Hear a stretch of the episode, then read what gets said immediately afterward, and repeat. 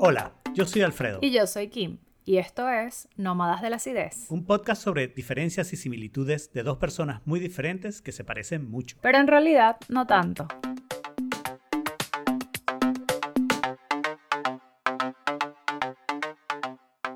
Bienvenidos a un buen nuevo bono de los que ningún gobierno socialista hará. Este es el bono de ética laboral. Bueno, o no lo harán pero, bien. Pero es un bono necesario. Es un, bono, necesario. sí. Necesitamos que todo el mundo reciba ese bono. Y, bueno, eh, aquí estoy con Kim, como siempre. Hola. Y nuestra pregunta ganadora es, si puedes ser un buen emprendedor sin tener ética laboral. Yo digo que no. Sí, eh, eh, depende un poco de cómo midas ser un buen emprendedor, ¿no? O sea, si lo que quieres es levantar plata, bueno, con poca ética puedes levantar mucha plata, ¿no? Eh, sí, claro, pero, o sea, a ver, como que levantar plata es parte del emprendimiento, pero no lo es todo.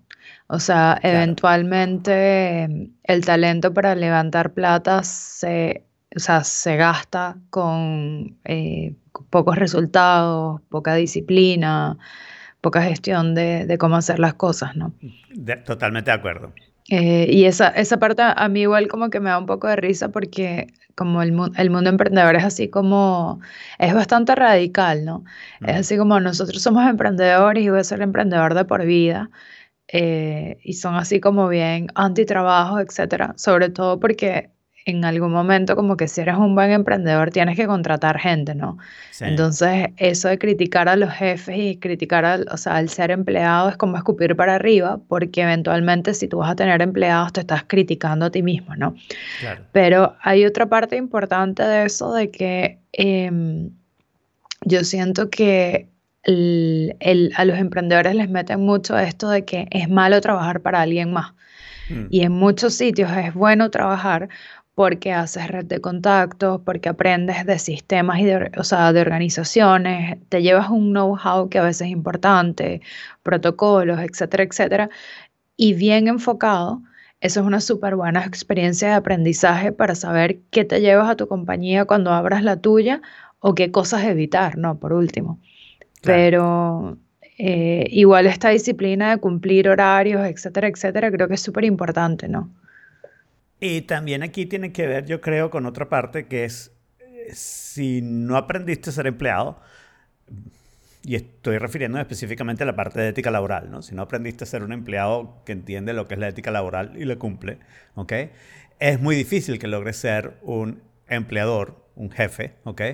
Que logre tener empleados que tengan ética laboral y la cumplan, ¿no? Y, creo que esta parte es un poco lo que estás indicando, es donde, donde está el sueño del emprendedor de que nadie debe trabajar para nadie, se rompe un poco si la empresa crece, ¿no? Si la empresa tiene, si no eres tú solo, si eres tú solo, ¿Eres emprendedor? No sé, porque esa es la otra cosa, ¿no? Eh, eh, que es un emprendimiento. Creo que eso lo hablamos en algún episodio. Y tienes que tener un sentido de crecimiento para, para realmente ser un emprendedor. Si lo que tú quieres hacer es montar un restaurante y y tener cuatro mesas. Es muy loable. Probablemente lo que quiera hacer es un autoempleado, que eso es distinto también. es distinto, sí. Pero yo creo eso, que tienes que tener como una idea de qué significa la ética laboral y cómo vas a lograr que se siga en la compañía que quieres crear, ¿no? Quieres crear una compañía, quieres crear una compañía de un cierto tamaño, eh, que va a tener empleados, que no sé qué, y quieres que se siga la ética laboral, porque si no, en realidad te estás disparando en el pie, ¿no? O sea, te va a pasar o cosas como teranos, ¿ok? O cosas como que tienes vendedores que te dicen, vendimos miles de dólares y a las tres meses te devuelven miles de dólares y no hiciste nada, ¿no?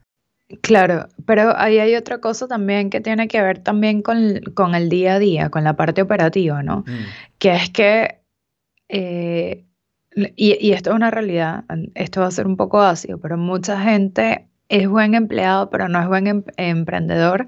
Mm. Y la clave está en que, porque no tienes a alguien que está encima tuyo exigiéndote los resultados, no haces las cosas. Entonces, conozco mucha gente que pasó de ser empleado y se metió a ser emprendedor y es así como que es que me cuesta un montón estar en la casa, dejar las cosas hechas, el concentrarme. eh, como soy yo rindiéndome cuentas a mí mismo, entonces pospongo las cosas y las pospongo y las pospongo. Y yo creo que eso también es parte de, o sea, si tú como buen empleado ni siquiera tienes el mínimo para tener tus cosas organizadas, para eh, meet the deadlines, todo eso, como emprendedor es mucho más difícil que de verdad lo hagas. Es mucho más difícil. Mucho más difícil. Y en cierto sentido, creo que estás indicando que em, tener ética laboral como empleado es mucho más fácil que tener ética laboral como emprendedor y mucho más importante tener la segunda que lo primero, ¿no? Total, totalmente. O sea, de hecho, eh, si tú me preguntas como que ser empleado igual es un buen training para ser emprendedor. O sea, y, e incluso las cosas no tienen que ser como una versus la otra o una cosa tiene que pasar después de la otra. Muchas veces hay gente que tiene emprendimientos, los tiene que dejar y tiene que pasar a ser empleado y eventualmente se vuelve a convertir en emprendedor. Pero esa, ese periodo del medio en el que fue empleado le ayuda muchísimo para sacar su segundo emprendimiento desde una mejor plataforma, ¿no? Entonces, eh, hay algo en general de, los sistemas de trabajo que uno sí tiene que adquirir. Y también esta parte de ser empleado, yo siento que también te ayuda un poco a ponerte en el sitio de, bueno, cómo negocio las cosas, cómo me vinculo con los demás. O sea, si tú tienes capacidad de trabajar en equipo sin tener un rol de liderazgo, este, y aún así, em, como hacer un buen ambiente de trabajo, Mm. Eh, probablemente ahí hay madera de emprendimiento que si nunca hiciste eso, porque hay veces también que los emprendedores son como muy a lo de ellos, son muy llaneros solitarios, ¿no? Entonces es así como las cosas se hacen como yo digo y etcétera, etcétera, y ahí es donde empiezas a tener mm, como estas figuras que son como medio místicas y medio erráticas, o sea, yo creo que en ese sentido Steve Jobs nos hizo mucho daño, ¿no? Que claro, el tipo era un genio, pero le aceptábamos cualquier cantidad de cosas y, como que todas las, las, cosas tal vez no tan buenas que el tipo tenía se los agrega, o sea, se las atribuíamos a, la mística de que bueno, es que este es el emprendedor genio, ¿no? Claro, eh, Cosa que no funciona tan así en la vida real, créanme. Y la realidad es que generalmente cuando tenemos estas figuras tenemos, tendemos a imitar lo fácil, ¿no?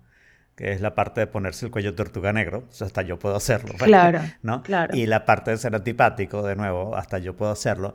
Y no las cosas que son difíciles. Por ejemplo, una cosa que yo creo que es súper difícil y que para un emprendedor la necesita y que está relacionada con la ética laboral, porque está relacionada con el hecho de, de ser tan objetivo, tan honesto como puedas, es forzarte a terminar las cosas, forzarte a decir esto tiene que estar listo y aunque no esté ultra súper perfecto, tiene que estar lo suficientemente bien, pero tiene que estar listo, tiene que salir, tienes que poner una fecha, decir, ya más de aquí no podemos y es lo que podemos desarrollar, porque si no, no terminas nunca, ¿no? Si no, cada vez que piensas sobre el producto, piensas en algo que lo puedes mejorar y empiezas a trabajar en eso. Y yo he visto eso personalmente en, muchos eh, emprendedores con los que estaba involucrado, en los que constantemente están pensando en productos. Son tremendos tipos de productos, pero como tú dices, lo que necesitan es un jefe, ¿ok? Que les diga, el producto sale tal día y lo que tengas listo un mes y medio antes es lo que va a salir. Después puedes seguir desarrollando, pero tienes que terminar para tal día y ese día va a salir el producto. Y, y es poca la gente, creo yo, que logra hacer eso por imitación. Yo creo que aquí hay algo de rudeza personal. no sé cómo decirlo. Sí, sí, sí, eso, eso es algo de carácter. Eso es algo de carácter y el not buying into your own bullshit claro. también es algo de carácter. Eh, ahorita que estabas hablando como de las cosas más fáciles y las menos fáciles de imitar, por ejemplo, de Steve Jobs, es que Steve Jobs, por ejemplo, era súper crítico y mm. era crítico con él, con los demás, o sea, el tipo era ácido y era rudo. Y eso es algo difícil de hacer con las propias cosas de uno, ¿no? Claro. Sobre todo porque, claro, muchas veces entras en el mundo del emprendimiento diciendo como que yo voy a ser mi propio jefe, yo voy a liderar y te empiezas a poner como en esa postura, en ese pedestal de yo soy el gran visionario de esto, ¿ok?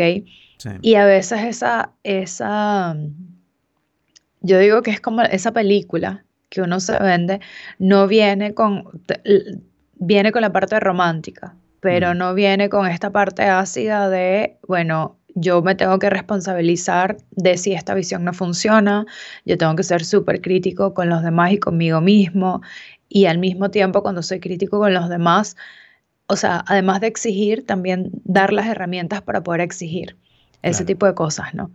Eh, y eso sí es un, un aspecto de la, del carácter que uno tiene que formar, ¿no? Y, y, es un arte ahí como medio complicado porque la gente se va, hay gente que es muy, muy autocrítica, entonces te vas por el lado perfeccionista de nunca entrego nada porque nunca está lo suficientemente bien hecho, que es lo que estabas comentando, pero al mismo tiempo también está la parte de nunca me miro el ombligo porque yo soy perfecto y todo lo hice bien. Claro. Eh, y no es ni una cosa ni la otra, y ahí sí tiene que ver con una parte de que tienes que forjar tu carácter para hacer eso. Igual que tienes que forjar el carácter para cumplir con las cosas, para no quedarte todo el día viendo Netflix si tienes una entrega, etcétera, etcétera, etcétera. Y la otra parte aquí de, de, de esa, digamos, honestidad que la necesitas para, para la ética laboral, pero particularmente esa honestidad mirándote a ti mismo, es la parte de de las excusas, ¿no? De, decir a gente que es súper, súper creativa encontrando la excusa por qué no hicieron lo que tenían que hacer, ¿no? O porque es imposible, o porque no se puede hacer, o porque esto y lo otro.